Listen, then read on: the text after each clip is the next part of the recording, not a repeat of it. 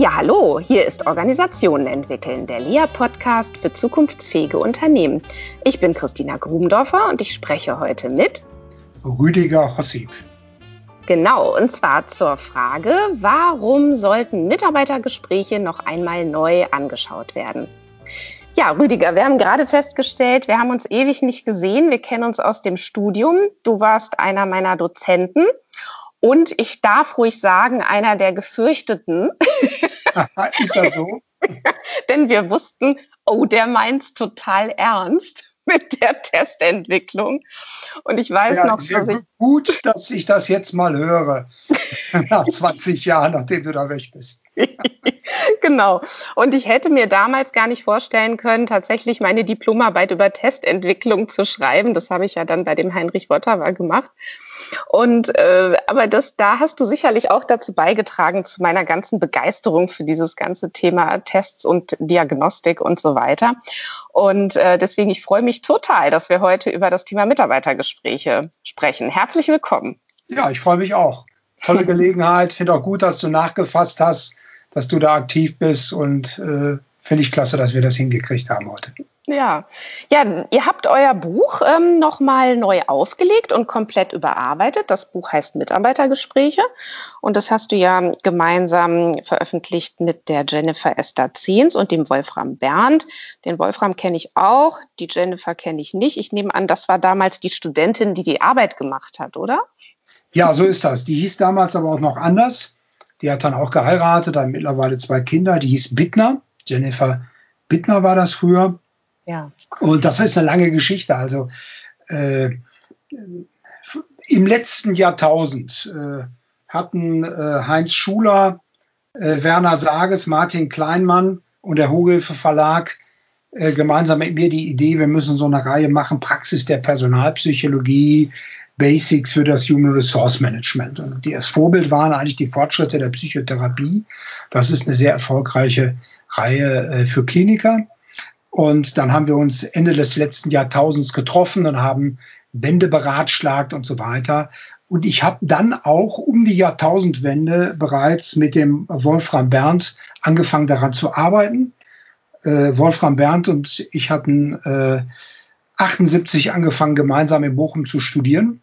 Er wurde dann nach dem ersten Semester zum Bund abberufen Ach so, das wusste dann, ich gar nicht, dass ihr zusammen studiert genau. Genau, wir haben zusammen studiert. Er wurde dann zum Bund abgerufen, kam wieder. Und nachdem ich dann Anfang 84 fertig war, war er meine erste studentische Hilfskraft. Ach, ist ja ein Ding. Ja. Äh, so ist das. Und wir, äh, er war sehr, sehr hochrangig bei äh, Böhringer tätig, war da teilweise für ganz Europa verantwortlich. Und äh, wir kriegten dieses Buch nicht fertig. äh, Anfang der 2000er Jahre. Ja. Und dann habe ich ein anderes Buch vorgezogen, das ist dann Jahre eher entschieden. Das heißt, dieses ist tatsächlich hier, glaube ich, der Band Nummer äh, 16 äh, gewesen. Das heißt, es sind 15 Bücher vorher erschienen. Auch einer von mir als Band 9, das war mit dem Oliver Mühlhaus, Personalauswahl und Entwicklung mit Persönlichkeitstests. Und dann haben wir dann die Diplomandin, die dann auch dazu, das ist auch Diplomökonomin, die Jennifer, äh, haben wir, äh, habe ich mit an Bord genommen, dieses Buch fertig zu kriegen. Und zwar die erste Auflage, die dann 2008 erschienen ist. Und wir haben jetzt tatsächlich bestimmt fünf bis sieben Jahre an der zweiten Auflage gebrockelt und äh, haben sie wirklich komplett überarbeitet. Da ist kein Satz mehr so wie der andere. Äh, Umfang etwa 50 Seiten erhöht und wirklich alles neu gemacht und äh, aktualisiert. Eine Folgeuntersuchung dazu auch gemacht, dann in der Masterarbeit. Und äh, Wolfram ist dann auch noch Ende letzten Jahres in vorzeitigen Ruhestand gegangen. Also in den Großunternehmen wird man dann irgendwann auch mal, wenn man auf die 60 geht, durchaus ausgemustert. Und dann hatte er auch noch ein bisschen mehr Zeit und dann haben wir das endgültig fertig gekriegt. Ähm, und bin froh, dass wir es jetzt haben. Ja, super. Und ähm, was habt ihr denn an neuen Standpunkten an euch selbst entdeckt? Das finde ich ja spannend, so die Unterschiede, wenn man sich dann so eine ältere Ausgabe anschaut und dann heute nochmal draufschaut auf das Thema und sich denkt, nee, das können wir jetzt ja nicht so stehen lassen. Also ich meine, das eine sind vielleicht Aktualisierungen von Quellen und so weiter, aber das andere sind ja vielleicht auch Herangehensweise, Modelle. Was ist dir da jetzt so besonders in ja. Erinnerung als Unterschied? Ich werde häufig gefragt, äh, so nach dem Motto, was es denn jetzt für neue Erkenntnisse auf allen Feldern? Und äh, ich habe gerade noch mal äh, vorhin mich erinnert an ein Interview, was ich äh, für die Denkpausen der Management School St. Gallen gegeben habe, äh, ausgedruckt, ähm, habe ich mir noch mal durchgelesen für die erste Auflage. Und wieso braucht es denn jetzt noch dazu ein Buch und was gibt es denn jetzt eigentlich Neues? Und äh, ich äh, zitiere gern eine Begebenheit äh, dazu von Kaiser Wilhelm. Der kam nämlich seinerzeit in, der neu, in die neu eröffnete Sternwarte in Potsdam. Und zwar hatten die da irgendwie ein neues Fernrohr oder irgendwie sowas, ein Teleskop. Und der Leiter der Sternwarte er wurde dann von Kaiser Wilhelm gefragt, was gibt's Neues? Und der Leiter der Sternwarte sagte dann, kenn Majestät denn das Alte schon. Äh, das heißt, bei äh, dem Mitarbeitergespräch erfinden wir das Rad nicht immer wieder neu, sondern es ist wahrscheinlich äh, der suboptimal geführte Mitarbeitergespräche sind wahrscheinlich Kostenfaktor Nummer eins in Unternehmen. Ja. weil die unheimlich viel Motivation kaputt machen. Und äh, so dass ich manchmal wirklich der Auffassung bin, dann spreche lieber gar nicht mit den Leuten, bevor es so läuft, wie es läuft. Ich wollte gerade sagen, ne? also da ist man ja schnell ja. auf der Seite zu sagen, dann lasst es lieber bleiben, weil ja, ihr richtet ja. ansonsten einen Riesenschaden an. Dann können wir aber die Arbeit auch irgendwie ganz einstellen und Führung und, und Entwicklung können wir dann auch besser lassen. Dann versuchen wir die Leute irgendwie äh, separat in Verschläge zu bringen und nicht nur bei Corona, sondern überhaupt. Also was neu ist, äh, äh es gibt seitdem sehr, sehr viel mehr online. Und das Buch ist 2.8 erschienen, da macht man irgendwann mal 2.7 den Schnitt. Und seitdem ist natürlich ganz, ganz viel passiert. Äh, ähm, Agilität ist in aller Munde oder von mir aus auch schon wieder beerdigt. Ähm, und äh, insofern ist die Frage, braucht man sowas eigentlich noch? Ähm, ist das, äh, machen wir lieber nur äh, online Performance Dialog oder was auch immer? Äh, kann man sich das nicht sparen? Und dann gibt es natürlich auch Leute, die wieder sagen, naja, äh, das können wir direkt mal alles beerdigen. Ähm, und insofern, äh, wir sprechen doch ohnehin miteinander und das können wir durch irgendwelche Steuerungssysteme ersetzen. So, und ich glaube, genau das ist eben nicht der Fall. Ähm, genau, ähm, wir haben früher mal vom Customer Key Point gesprochen. Wenn der Kunde denn wirklich mal kommt, wenn er nochmal in eine Bankfiliale oder was auch immer kommt, dann äh, kommt es aber darauf an, weil er nur noch einmal im Jahr kommt oder alle halbe Jahr und nicht wie früher einmal in der Woche seine Kontoblättchen geholt hat oder irgendwas äh, sich mit dem Kassierer unterhalten wollte. Und insofern ist das mit dem Mitarbeitergespräch ganz ähnlich. Also es wird viel auf Distanz geführt, teilweise über Kontinente. Aber wenn man sich trifft, dann ist natürlich äh, ganz, ganz wichtig, dass das ein zuträgliches Gespräch wird. Ja, das sind ja ganz entscheidende Führungsmomente.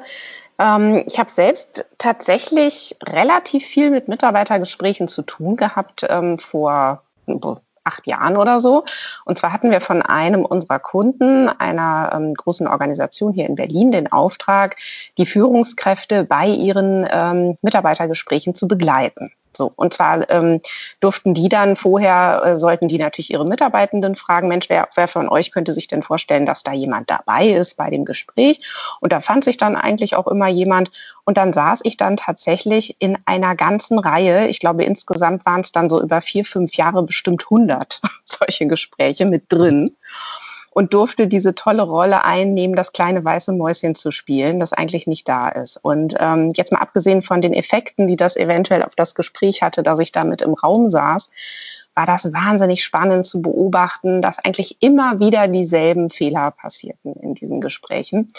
Und ähm, das, äh, so ein bisschen habe ich das in eurem Buch auch gesehen, dass ihr darauf auch Bezug nimmt. Das geht ja schon mal los mit dem Thema Redeanteil. Also Führungskräfte gehen wahnsinnig auf Sendung in diesen Gesprächen, ähm, anstatt wirklich neugierig zu sein, eine fragende Haltung einzunehmen, zu sagen, ähm, äh, äh, ne, wie geht es dir, wie siehst du die Dinge, äh, wo möchtest du hin, äh, wie, so voll auf Sendung und ich habe das dann hinterher mir auch ähm, erklärt über die vielen Gespräche, die ich da geführt habe, über einfach auch eine Unsicherheit und ein, und nicht wissen, was man mit so einem Gespräch nun eigentlich machen soll. Ja, es ist einerseits eine Wissensfrage, andererseits ist es natürlich eingeübt. Führungskräfte steigen auf, weil sie reden können. Irgendwann wird aber wichtig zuzuhören. Und äh, es gleicht vielfach in der Tat einer Art Besprechung. Der Begriff Besprechung kommt ja ursprünglich aus der Volksmedizin. Und da hat man eine kranke Kuh oder eine Warze eben so lange besprochen, bis sie wieder gesund war oder weggegangen ist. Und so ähnlich ist das auch. Und äh, ich höre ganz häufig, äh, ähm, ich habe das Buch auch damals schon dem einen oder anderen geschickt. Und äh, äh jetzt auch wieder, sagen Sie, ich habe noch nie gehört, dass Sie was mit Mitarbeitergesprächen und Führungskräftetraining zu tun haben. Äh, Sie sind Eignungsdiagnostiker oder Managementdiagnostiker oder Testentwickler, aber äh, nicht Führungskräftetrainer. Ja, das ist eigentlich das, was ich über, äh, vielleicht darf ich das nochmal einflächen, Christina, das ist das, was ich äh, über Jahrzehnte betrieben habe. Also ich habe, ich weiß nicht wie viel, 350, 400 mehrtägige Führungsseminare geleitet. Ja, genau. Teilweise 20 im Jahr. Mhm. Äh, und damit habe ich angefangen äh, in der zweiten Hälfte der 80er Jahre. Genau. Und, ja. äh, du warst ja auch einer der Dozenten, die echt Ahnung von der Praxis hatten. Also da kann ich ja, mich gut, das merken gut die erinnern. Meist erst, wenn sie in die Praxis kommen. Wenn sie da an der Uni sind, dann ist das, ich, ich treffe ja Menschen gelegentlich wieder, so wie dich jetzt nach Jahrzehnten äh, äh in diesem Podcast, eine tolle Gelegenheit. Und äh, die das dann mir sagen, ne? viele Jahrzehnte später häufig, dass sie sich dann an irgendwelche Dinge erinnern können. Insofern ist das, äh, glaube ich, eine ganz, ganz wichtige Sache. Und wir haben, äh, ich komme da heute kaum noch zu. Also ich mache vielleicht jetzt noch ein oder zwei Trainings im Jahr, ähm, weil äh, ich einfach operativ zu viel am Kopf habe und ich muss auch nicht mehr äh, 40 Sonntage im Jahr nicht mehr äh, im Hause sein. Ähm, das geht dann auch ein bisschen weniger. Ja. Jetzt mal vor Corona-Zeiten. Und ähm, wir sind eigentlich zurückgefallen. Du sagtest vorhin, na, wieso ist das, machen wir selben Fehler immer noch? Und äh, wir haben in den 80er Jahren gedacht, äh, die problematischen Führungskräfte altern irgendwann aus und dann sind die Führungsprobleme eigentlich erledigt. Ja, ich muss dazu sagen, das waren fast durchgehend sehr junge Führende, ja. die ja. ich dort beobachten konnte. Ne? Das hatte also nichts mit alteingesessen und so ja, zu tun, ja. Und auch die Branche bei E-Commerce, also alles ganz hip und so, ne? Und ja, trotzdem dasselbe. Ja, genau, Phänomen, das ist das Problem. Hm. Wir haben gedacht, das altert sich aus, das ist aber nicht der Fall, das wissen wir schon lange. Wir ziehen uns die jungen Kreise immer wieder selbst heran. Und äh, es kommt natürlich noch eins hinzu. Wir haben in den letzten 10, 15 Jahren erheblich nachgelassen in den Bemühungen der Qualifizierung von Führungskräften. Ähm, okay. Ich bin ja nun. Äh, ja, wieso ist das überhaupt so? Also es ist mir auch aufgefallen. Es gibt einen ja, riesen Unterschied, was da gemacht wird und was ja. da investiert wird. Wie erklärst du dir das? Ja, ich überblicke die Sache ja schon etwas länger. Und äh, ich bin ja in der zweiten Hälfte der 80er Jahre Betriebspsychologe bei der Deutschen Bank gewesen, bin dann da 90 raus äh, als Prokurist, wobei wir gar keine Ränge getragen haben. Das war der Zeit weit voraus und das sind da auch Dinge, die dann äh, zurückgedreht wurden.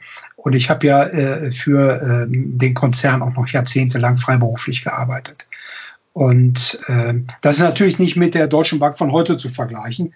Ich weiß nicht genau, wo die Deutsche Bank heute von der Marktkapitalisierung steht, also auf jeden Fall im dreistelligen Bereich der Rangplätze. Damals war das die Nummer eins der Welt. Ne? Das war die größte Bank der Welt und das mächtigste Institut in Europa. Also das mächtigste Unternehmen in Europa, nicht nur die mächtigste Bank in Europa. Ähm, mit Abstand. Und äh, man hat damals äh, erstmal die Führungskräfte eine ganze Woche in ein Seminar geschickt. Extern Heute werden diese Dinge, ich weiß nicht, wie es bei der Deutschen Bank heute aussieht, aber mir haben Leute, die dann zehn Jahre später oder vor zehn Jahren da was gemacht haben, da hat man mir dann gesagt, ja, ja, die Leute haben von, von dir gesprochen oder haben von ihnen gesprochen. Und dann machten die das in drei, vier Stunden oder in zweieinhalb Stunden und gab es noch ein Leaflet dazu. Jetzt ist die Frage, wo ist Henne, wo ist Ei? Ne? Also ja, ist jetzt die Bank nicht mehr erfolgreich deshalb oder umgekehrt? Ja, nein, da so vermessen wäre ich nicht, aber es ist ein Symptom. Ne? Ja, ja. Sich solche Leute oder nicht. Also der Bereich ist 93, glaube ich, dicht gemacht worden. Und äh, da gibt es solche Leute nicht mehr. Äh, also die Jure war der Personalvorstand mein direkter Vorgesetzter. Und wir sind äh, seit Ende der 80er Jahre, was den Einfluss der Personalbereiche äh, angeht, im freien Fall. Und es geht immer noch tiefer, wo man es nicht für möglich hält. Und äh, die Frage ist ja, ähm, also das zentrale Führungsinstrument ist das Mitarbeitergespräch. Ja. Ähm, Wenn gut gemacht wird, ne? Also es ist auch so eins. Ne? Sie können ja, ne, du kannst ja sagen, ja, mache ich halt nichts, spreche ich mit dem Mitarbeiter nicht, mache ich auch nichts falsch. Nein, weit gefehlt. Das hat auch erhebliche Konsequenzen. Mhm. Also äh, ist nicht von mir, stimmt aber trotzdem, wir sind nicht nur verantwortlich für das, was wir tun, sondern auch für das, was wir nicht tun. Genau, das wird ja auch als Führung beobachtet, ne? Ja, genau. alles, was Führungskräfte nicht tun. Ne? Ja, genau. Und gerade im Bereich Führung geht es äh, ganz, ganz viel ja um Unterlassungssünden. Also welche Gespräche sind nicht geführt worden, vor allem welche kritischen Gespräche nicht. Warum hat man Hinweise äh, nicht früher eingebracht? Äh, ne? Wir verhalten uns ja in der Führung manchmal so wie Schrebergärtner, die sich ein Jahr von ihrem Garten verabschieden, zurückkommen, sehen, äh, es ist alles von Unkraut überwuchert und sich dann hinstellen und furchtbar auf den Garten schimpfen. Das heißt, äh, dieses Day-to-Day-Feedback, äh, äh, ähm, kleine Gespräche, kleine Hinweise, das kann eine Geste sein, das kann ein kurzer, ein Halbsatz sein, der kann ein halbes Jahr später ein kaum noch lösbares Führungsproblem darstellen, wenn er nicht erfolgt ist. Und es braucht Zeit, es braucht Zeit, sich mit sich selbst zu beschäftigen, nicht im Sinne von Selbsterfahrung im Boden auf dem Kreis rumsitzen und irgendwelche äh, äh, Räucherstäbchen anzuzünden, sondern es geht darum, in eigener Person kundiger zu werden. Also äh, und dazu sind vertiefte Prozesse nötig und da geht es eben auch nicht um Techniken. Ne? Also wie kann ich dem Mitarbeiter noch irgendwie schneller was beibiegen kann oder effektiver was verkaufen? Nicht? Äh, du kennst den Ratschlag, ziehen Sie Ihren Mitarbeiter so elegant über den Tisch, dass er die dabei entstehende Reibungsenergie als Nestwärme empfindet. ja, genau. Das, äh, ja. das kriegt man an irgendeiner mhm. Stelle vom Mitarbeiter zurück. Und das Schlimmste, was wir haben, und äh, das ist ja das, was passiert, dass Gefolgschaft simuliert wird. Ja. Das heißt, die Mitarbeiter, und das betrifft natürlich jeden, es, jeder ist Mitarbeiter, es sei denn, er ist next to God, dann nicht mehr, aber ansonsten schon. Und äh, der findet alles brüllend gut, solange besser in Sack haut. Und äh, das heißt, die Leute sind sichtbar zur Zusammenarbeit äh, bereit, nicken alles durch. Äh, Tonalität heiter, optimistisch, optimistisch beschwingt, alles super hier. Und äh, tatsächlich verbirgt sich darunter was ganz anderes. Und das erreichen wir zum Beispiel, indem wir Mitarbeitergespräche ablösen äh, durch reine äh, Performance Dialogues oder äh, Kompetenzmodelle, wo es darum, wo völlig der Punkt verloren geht, warum wir eigentlich ein Mitarbeitergespräch führen. Ein Mitarbeitergespräch. Ja, warum die, führen wir es denn? Was ja, sind denn die? Genau ja. auf den Punkt. Mhm. Ähm, warum führen wir eigentlich ein Mitarbeitergespräch? Um in diesem systematisierten, geschützten Raum darüber zum Beispiel zu reden, wo ich Unterstützung brauche als Mitarbeiter. Wo äh, auch die Führungskraft Unterstützung braucht. Also ein ganz wesentlicher Punkt in einem Mitarbeitergespräch muss sein, pass mal auf, lieber Mitarbeiter, auch liebe Mitarbeiterin, immer mitgedacht, wenn auch nicht immer mitgesprochen. Wir sind jetzt gerade dabei, in der Reihe darüber zu diskutieren, kommt ein neuer Band über Mitarbeiterbefragungen, den äh, Martin Kleinmann und ich als äh, äh, Herausgeber betreuen. Ähm, jetzt sind wir schon von dem Titel Mitarbeitendenbefragung weg, aber wenn das im Band 500 Mal steht, mhm. dann stört das fast schon den Lesefluss. Kein Mensch sagt das. Ja. Äh, also ist schwierig. Aber lieber Mitarbeiter, immer Mitarbeitenden oder Mitarbeiterin, auch mitgedacht. Ähm, wo bin ich für dich der Flaschenhals?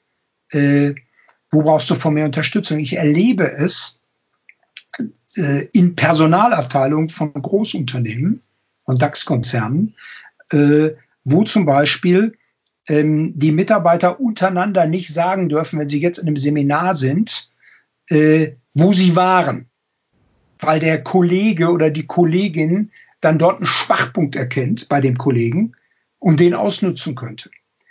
So, und wenn es darum geht, zum Beispiel in einem Kompetenzmodell, ein bestimmtes Kompetenzprofil sich darauf zu einigen, und das gibt's für die Stelle, dann ist das allerletzte, was der Mitarbeiter tun wird in einem Mitarbeitergespräch, sagt Chefin, ich brauche an dem Punkt Unterstützung.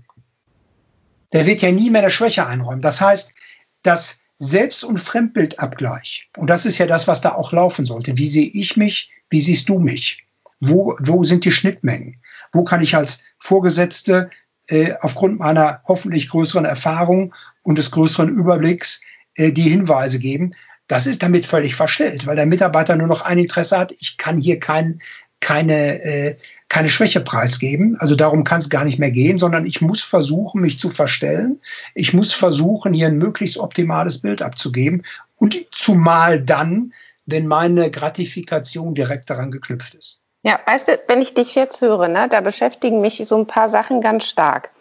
Das eine ist zum Beispiel, dass so ein Mitarbeitergespräch ja eingebettet ist in die Unternehmenskultur mit ihren ganzen Spielregeln. Ja, und da kann ja eine Spielregel sein, öffne dich bloß nicht, denn sonst kriegst du voll eins auf den Deckel. Oder ähm, ja. da kann ja auch eine Spielregel sein, äh, glaube nicht der vorgegaukelten Offenheit deiner Führungskraft, denn die lässt dich sowieso bei der nächstbesten Möglichkeit ins offene Messer laufen. Ja, ja also solche kulturellen Regeln gibt es ja. Die werden ja häufig nicht so laut ausgesprochen oder nicht in noch nicht mal reflektiert, aber, aber die sind eben da. Genau. Ja, ne? So, und jetzt frage ich mich natürlich, ähm, was, was ist überhaupt die Möglichkeit einer Führungskraft, die wohl möglich in einer Organisation arbeitet, in der eben solche kulturellen Regeln wirksam sind? Die können natürlich sich jetzt hinsetzen und sagen, Mensch, liebe Mitarbeiterin, jetzt glaub mir, ne, du kannst dich hier wirklich öffnen, so, dir passiert nichts Schlimmes. Und die hat aber irgendwie ganz andere Dinge vorher gehört. Das sind ja, also das ist ja, das ist ja wirklich schwierig, da für eine Führungskraft dann dagegen zu arbeiten. Ja, das ist in der Tat äh, schwierig. Und äh, viele Organisationen, das müssen ja gar kein Unternehmen sein, nicht? Das können Verbände sein, das können, äh, das kann öffentlicher Dienst sein, das können Kirchen sein, das, das kann der Sport sein, was auch immer, ähm, machen es ihren Führungskräften ja so schwer wie es geht. Äh, das heißt, sie gestalten ein Umfeld, in dem dieser vertrauensvolle Austausch, und das ist ja in der Tat das Schlüsselwort Vertrauen, ähm, möglichst äh, kaum stattfinden kann, ne? genau. möglichst behindert wird. Also was kann man sich noch einfallen lassen, damit das sehr schwer wird für mich als Führungskraft? Vielen Führungskräften gelingt es trotzdem, dass sie in ihrem Verantwortungsbereich in, das von dem abschotten können, was zum Beispiel in dem Gesamtunternehmen alles schiefläuft. Im Übrigen, wenn dann eine Mitarbeiterbefragung durchgeführt wird, äh, dann sieht alles zum Besten aus. Ne? Ja, ja, selbstverständlich. Das heißt, und wenn das nicht so aussieht, dann kriege ich ja irgendwie eine Teamentwicklung oder irgendein Coaching und dann sorge ich dafür, dass das beim nächsten Mal wieder anders aussieht, die Zahlen. Und was sich dahinter verbirgt, ist eben eine ganz andere Sache. Die Mitarbeiter wollen zwei Dinge. Erstens wollen sie, dass man ihnen die Wahrheit sagt. Ähm, also, dass man ihnen nichts vom Pferd erzählt. Ja. Ähm, und äh, nicht, äh, das gibt ja in Dreier-, Fünfer-Varianten die großen Lügen hier. Nicht? Der Kunde ist König. Äh, sie werden noch gebraucht. Beim nächsten Mal sind sie dabei. Wir müssen sparen. Und, und solche Dinge. Nicht? Das, das kennt man ja. ja. Ähm, also Wahrheit. Ähm, denn äh, sie können den Leuten, du kannst den Leuten ja einige Zeit einiges äh, vormachen, aber nicht allen Leuten alle Zeit. Und irgendwann nehmen die Leute äh, keine Scheibe Brot mehr von dir. Und das Schlimmste ist, du merkst das nicht. Ja. Die tun ja so, wie gesagt, simulierte Gefolgschaft. Genau, es ist ja alles geheuchelt dann. Ne? Ich genau. meine, letztlich ist ja die Frage, ist es fürs Arbeitsergebnis, macht es jetzt wirklich einen Unterschied, ob es geheuchelte Gefolgschaft ist oder nicht? Ne? Das, das macht einen erheblichen Unterschied. Mhm. Aber lass mich noch mal eben das Zweite ja. sagen. Das, das ja. eine war Wahrheit. Und äh, das Zweite ist Wertschätzung. Ähm, also im Psychologen Chinesisch sind wir ja nun beide, äh, dass man sozusagen die Wertpotenzialität im anderen erkennt. Mhm. Ähm, das heißt aber nicht, dass man dem anderen immer nur äh, so sirupartige, äh, flaumweiche Gespräche führt, sondern äh, bin ich eigentlich äh, die Wahrhaftigkeit, die Wahrheit wert? Oder erzählt er mir irgendwas, damit er seine Ruhe hat? Und schmiert mir Honig um den Bart. So, wenn diese beiden Sachen nicht gegeben sind, dann kann ich eigentlich als Führungskraft machen, was ich will. Und wenn das Unternehmen äh, oder die Organisation besser gesagt es nicht gestattet, dass ich das tun kann, dann kann ich es eigentlich auch gleich lassen. Also äh, das heißt, ähm, diese Wertschätzung äh, muss vom Mitarbeiter empfunden werden. Ja. Das hilft ja nichts, dass die Führungskraft äh, das sozusagen anordnet. Merken Sie sich eins, ich wertschätze Sie. Das wird nicht funktionieren. Ähm, so entscheidend ist, wie es ankommt. Ne? Ja. Man kennt das Wirkprinzip vom Angeln, da muss äh, der Fisch auch, der, der, der Wurm auch dem Fischmund nicht den genau. Angler zeichnen. Genau. So, der muss das merken. Und äh, im Übrigen eins, äh, äh, ich bin dafür schon fast öffentlich geteert und gefedert worden. Wenn man als Führungskraft merkt, ich kann in einem Mitarbeiter, den ich zu führen habe, und das ist ja an Verantwortlichkeit kaum zu überbieten, weil ich ja auf dessen Persönlichkeitsentwicklung gravierenden Einfluss nehme, ob ich will oder nicht. Und äh, wenn ich an dem nichts Positives entdecken kann, dann sollte ich den von meiner Führung befreien, der kann bei mir nichts werden. Den sollte ich also helfen, dass er woanders hinkommt. Ja, unbedingt. Ja, ja. Äh, ich bin ja dann auch der relevante Kontext für die Leistung. Ne? Mhm. Nach intensiven Suchen ne? nicht mhm. kann. So, und äh, ähm, also, und, und, wenn diese beiden Dinge erfüllt sind, dann können die Leute auch führen. Und das hat eben nichts mit Rhetorik zu tun, das hat nichts mit einem smarten Auftreten zu tun und das hat eben auch nichts mit Techniken zu tun. Also man, man kann auch keine Technik draus machen, als Führungskraft ab morgen äh, genieße ich Vertrauen. Das wird nee, nicht funktionieren. Genau. Ja. Eine Sache beschäftigt mich auch noch ganz stark äh, in Bezug auf Mitarbeitergespräche. Ähm, denn ich sag mal, viele schauen ja auf Organisationen mit aus meiner Sicht einem starken Denkfehler, denn sie schauen viel zu stark auf die einzelnen Personen, statt jetzt auf die Interaktion und die Kommunikation. So. Und wenn man jetzt nochmal schaut, dass Leistung also so meine Hypothese, Leistung ist eben auch immer nur im Kontext zu verstehen. Ne? Einmal im Kontext einer spezifischen Organisation. Also eine und dieselbe Person kann ja in der einen Organisation total aufblühen und in der nächsten verwelken. Ja, also, also einfach, weil es irgendwie nicht passt.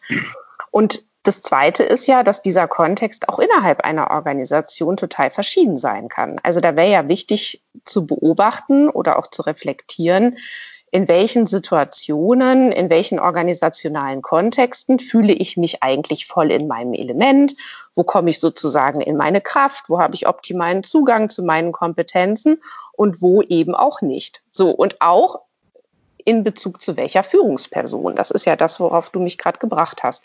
Ja. Und es gab doch mal damals, vielleicht noch mal kurzes Zitat, eine Studie von der Ruhr-Uni Bochum zum Thema, warst du da nicht auch mit dabei? Dieses äh, äh Kündigungsgrund Nummer eins ist der Chef. Ne? Weil ja, ja kann sogar sein, dass sie von mir ist, das weiß ich nicht, aber wir, das, äh, das, ist klar, die Leute kündigen äh, in der Regel den direkten Vorgesetzten und nicht der Organisation. Das ist schon so. Es gibt natürlich auch viele Beschäftigte, die haben so eine ausgeprägte Leidensmentalität, die leiden 20 Jahre unter einer Führungskraft unter dergleichen. Das gibt's auch. Wir haben natürlich ein, ein Riesenproblem, Christina. Wir äh, organisieren und rühren den Laden ständig um. Also äh, wenn, wenn ich mich so verhalte als Führungskraft, wie ich jetzt hier dafür werbe, dann äh, läuft das Ganze ganz gut, äh, wenn ich meine Mitarbeiter kenne und meine Mitarbeiter kennen mich ohnehin oder meinen mich zu kennen. Die, die haben ja viel mehr Fokus auf die Führungskraft als die Führungskraft auf den Mitarbeiter. Ja. Erstens, weil sie nur eine Führungskraft haben oder vielleicht einen Stellvertreter äh, und der, die Führungskraft hat in der Regel mehrere Mitarbeiter. Und im Übrigen ist das Verhalten der Führungskraft äh, ja äh, für die Mitarbeiter viel bedeutsamer als umgekehrt. Also die Leute kennen uns schon als Führungskräfte. Ne? Äh, mir sagte hier ein Bauer aus der Gegend hier äh, mal, ich erkenne meine Schweine am Gang. Also die wissen schon sehr genau, äh, wie sie uns zu nehmen haben. Und das funktioniert natürlich auch nur, wenn wir den Laden nicht ständig umrühren. Also bis man mal einen Mitarbeiter vernünftig kennt und vernünftig einsetzen kann. Je nach Größe der Gruppe, die man zu führen hat. Da haben wir auch aber abenteuerliche Führungsspannen mittlerweile. Ähm, wird es zwei, drei Jahre dauern. Bis dahin ist schon wieder alles ganz anders. Und das ist schwierig. Also mangelnde Kontinuität äh, behindert Effektivität und Effizienz äh, häufig ganz erheblich. Mhm. Naja, und das ist ja, äh, wenn du mal siehst, ähm, wie hoch die Wechselbereitschaft natürlich auch aktuell ist und wie normal das geworden ist. Ne? Also so alle anderthalb oder zwei Jahre den nächsten Karriereschritt zu machen und der muss dann ja auch zu einer anderen Organisation im Idealfall sein. Ja, so, also so kommt es mir häufig vor, wenn ich mir so die Profile ja. der Leute anschaue. Aber, äh, dann weiß mal, das. Wir als äh, äh, Primatenfolger äh, sind ja so gestrickt, und das muss man sich auf der Zunge zergehen lassen, dass wir lieber mit jemandem, den wir nicht mögen, aber gut kennen, zusammenarbeiten als umgekehrt. Also mit jemandem, den wir mögen, aber nicht gut kennen. Das heißt, äh, gut kennen heißt, äh, ich kann abschätzen, wie diese Person sich verhalten wird, mutmaßlich in bestimmten Situationen. Und das nimmt unglaublich viel an Unruhe und Komplexität weg. Und dann kann ich mich zur Abwechslung mal auf meine Arbeitsaufgaben konzentrieren und muss nicht sehen, dass ich in irgendwelchen Zahlen, äh, irgendwelchen Systemen äh, Ergebnisse generiere, die eigentlich mit meinem Job überhaupt nichts zu tun haben. Ja. Eine Frage noch. Ähm, es gibt ja ähm, auch ganz gute Ansätze, die sagen, eigentlich ist so ein Einzelmitarbeitergespräch doch Quatsch. Man sollte doch viel mehr eigentlich mit ganzen Teams darüber reflektieren, wie sie miteinander arbeiten. Was hältst du davon? Ja, da gibt es so eine Radio-Ehre-Warnantwort. Das kommt drauf an, Christina. Äh, natürlich sollte man das auch tun, aber ich glaube, äh, man wird ohnehin im Team sein und äh, diskutieren. Ähm, und da weiß man, wie der Einzelne sich gibt, aber doch bitte nicht über Wünsche und Leistungen, über die Beziehung zueinander im, im dialogischen Bereich. Also das halte ich, äh, das kann das aus meiner äh, Sicht äh, nicht ersetzen. Und äh, letztendlich ist ja doch die Frage ähm, im Sinne des äh, weit verbreitetsten äh, verhaltenswissenschaftlichen Modells weltweit des Johari-Fensters, wenn es da nicht klingelt. Manch einer hat es vielleicht schon mal unter Johari Window gehört, da wird es dann klingeln. Äh, die Frage ist doch, was für eine Arena habe ich mit den Leuten? Und äh, gelegentlich äh, taucht so ein Missverständnis auf und sagt, das ist ja alles so smooth, was ich da erzähle. Nee, das ist eigentlich gar nicht smooth, ähm, weil ähm, es geht auch nicht darum, dass mich alle Mitarbeiter mögen. Ne? Ich brauche nicht die Zuneigung der Leute. Also ich sage den Führungskräften, ich habe ja viel mit höheren Führungskräften zu tun, die müssen jetzt nicht alle 14 Tage samstags bei Ihnen auf der Terrasse eingeladen worden sein und mit Ihnen grillen. Ne? Das braucht man überhaupt nicht sondern es geht nicht um Zuneigung, sondern es geht um Vertrauen. Und wenn ich das Vertrauen nicht habe, dann äh, werden die Leute mir auch nicht folgen. Dann kann ich machen, was ich will. Dazu ja. brauche ich aber keine rhetorischen Fähigkeiten. Äh, das brauche ich alles nicht. Ich brauche keine, keine Diplome. Es gibt Leute, die sind sprachlich und rhetorisch schwach, äh, schwach die sind äh, äh, oder relativ schwach, die sind geringer formal, bei weitem geringer als ihre Mitarbeiter, aber die Mitarbeiter gehen äh, für diese Führungskraft oder Kräftin durchs Feuer und sie folgen ihnen. Ja. Das hat, ja. sind andere Parameter. Das ist doch also, schon mal ein schönes Schlusswort. Ja. Haben wir die Zeit schon aufgebraucht? Ja, leider. Es ist immer unglaublich. Ich habe jetzt auch gerade gedacht, eigentlich laufen wir doch gerade erst warm, aber. Ja, so ist das. Lass uns mal zusammenfassen, wenn wir unsere Hörerinnen und Hörer, was könnte man sich jetzt mitnehmen zum Thema Mitarbeitergespräch? Und ähm, finde find es toll, dass du so betonst, es geht nicht um Methoden, es geht nicht um Technik, sondern, und das nehme ich mir jetzt mit, es geht darum, den Leuten die Wahrheit zu sagen und es geht auch darum, Wertschätzung zu zeigen. Und das sind eben die Dinge, da spüren die Leute, ob man das ernst meint mit ihnen oder ob man da eine Show abzieht. Ne? Ja. Ja, äh, also ich werbe dafür, in eigener Person kundig zu werden. Darum geht es im Führungskräftetraining, auch im Mitarbeitergesprächstraining. Das geht übrigens nur mit Kamera. Ne? Dazu muss ich den Aufwand äh, betreiben mhm. und die mhm. Leute in diese Situation, in Simulationen geben. Und äh, Führungskräfte sind in der Regel hoch veranlagt, die sehen und hören dann und fällt an ihnen dann was auf. Da braucht man häufig auch gar nicht mehr viel sagen.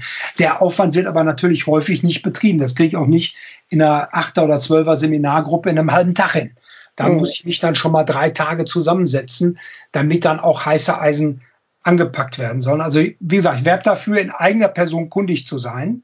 Denn die Leute wollen eins nicht, dass sie sagen, der will mir hier den Weg ausleuchten, den ich gehen soll, tappt aber in Bezug auf die eigene Person völlig im Dunkeln und steht dann mit beiden Beinen fest in den Wolken. Ja, das ähm, übrigens kleiner Kommentar noch dazu. Das finde ich geht total unter in äh, vielen Führungsentwicklungsprogrammen, die ich in letzter Zeit mir mal so angeschaut habe. Ähm, also diese, diese Module, wo die Leute wirklich mal Reflexionsräume zu sich selbst bekommen, das also ist jetzt vielleicht auch mein Tunnel gerade, in den ich da gucke, aber das scheint weniger zu werden. Das ist echt schade. Ja, ja, ja das ich halte das auch halt wirklich für elementar. Und so schließt sich der argumentative Kreis. Du fragst ja, warum ist das eigentlich der Fall? Das sind vordergründige äh, Kostenersparnisse, ähm, die aber eben langfristig äh, katastrophale Folgen haben. Und äh, wir haben eben hochrangig im Personalbereich häufig Leute, die keine Vorstellung davon haben, fachlich, wie sich denn äh, Verhalten entwickelt und stabilisieren lässt. Und wenn sie das haben, haben sie häufig leider nicht die nötige Macht, das durchzusetzen. Ja. Und was ich mir auch noch mitnehme, das eine ist ja immer so das Credo an die Organisationen oder auch an die Personalbereiche. Lasst eure Führungskräfte damit nicht alleine. Das ist viel zu wichtig. Das sind wirklich ganz entscheidende Führungsmomente, die auch sehr, sehr kulturprägend sind für die ganze ja. Organisation. Da kann man ganz, ganz viel Schaden anrichten. Und deswegen wäre ja der Appell, lasst eure Führungskräfte da nicht alleine.